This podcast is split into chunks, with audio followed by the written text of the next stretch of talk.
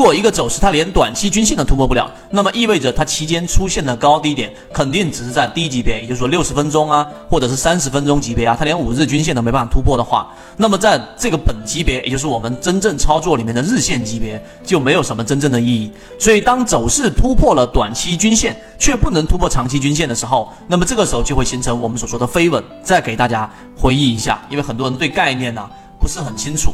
什么是飞稳呢？对不对？那就是这一种啊，短期均线，红色这个短期均线，然后呢出现了一个回简单的走平之后，然后继续往原趋势走，这种叫做飞稳，明白了吗？那么当走势突破了长期均线之后，突破了长期均线之后，马上形成了一个空头陷阱，这种就会形成我们所说的纯稳，这种力度啊相对来说还会比较强一点。什么意思呢？也就是说，当一只个股，举个例子，它的长期均线是这样的，向下的。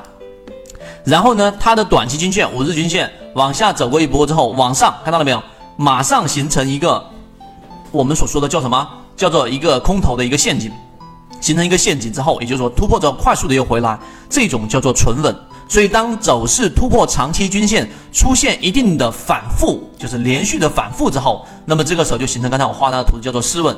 由此可见，大家要区分好力度。就是这个稳啊，就是均线的整个缠绕里面，基于对于原趋势的反抗力度，这几个字要注意。原趋势的反抗力度，就像刚才我举的这个例子，这是一个上升的一个趋势，上涨的趋势，对不对？如果它是一个我们所说的这一个叫飞稳，说明什么？说明它原来的这一种反抗力度几乎没有任何的反抗力度。也就是说，你做强势个股，在这种地方，你就可以去重复的去操作，因为它在原来上涨趋势里面的反抗力度是弱的。相反的，如果是像这一种趋势向下的这种飞稳的，就是这一个画一张图给大家吧。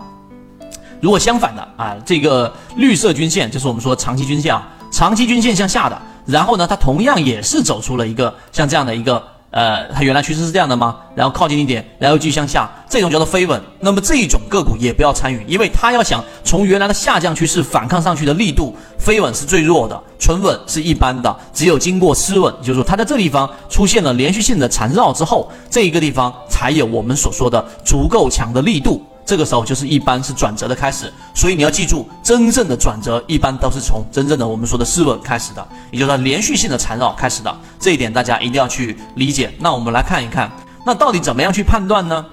你注意看，你要去做一只个股的介入啊，其实你在一些这一种缠绕的地方，因为每一次缠绕才是原来趋势转折的一个开始，看这个地方。对不对？这是一个你要去理解的。真正你去先理解，你要去做介入的时候，只有在缠绕这一个我们说的这种失稳的前后出现的高低点，看到没有？这里出现了一个低点，这里面其实是形成了一个空头陷阱，这种高低点才有意义。这是第二个大家要去理解的。第三个，你注意看这个地方上，这里面是不是形成了一个我们所说的这个中枢？在这个地方上也形成了一个中枢。那么这两个中枢哪一个力度更强啊？很明显，在原来上涨的整个趋势当中。后者的力度是比前者的力度更强的，像这个地方上就已经形成了一种量能上的原原来的这种趋势和后来的趋势相比较，它的量能是增加的，所以这种原趋势的上涨还会持续，这一点大家要去理解。国内缠论是一个比较完整的买卖交易系统，适应于无论你是小白还是老股民的一个非常完整的交易系统，能够让你在交易过程当中进入到另外一个更大的一个台阶。获取完整版缠论专栏航线，可以私聊留言获取通道。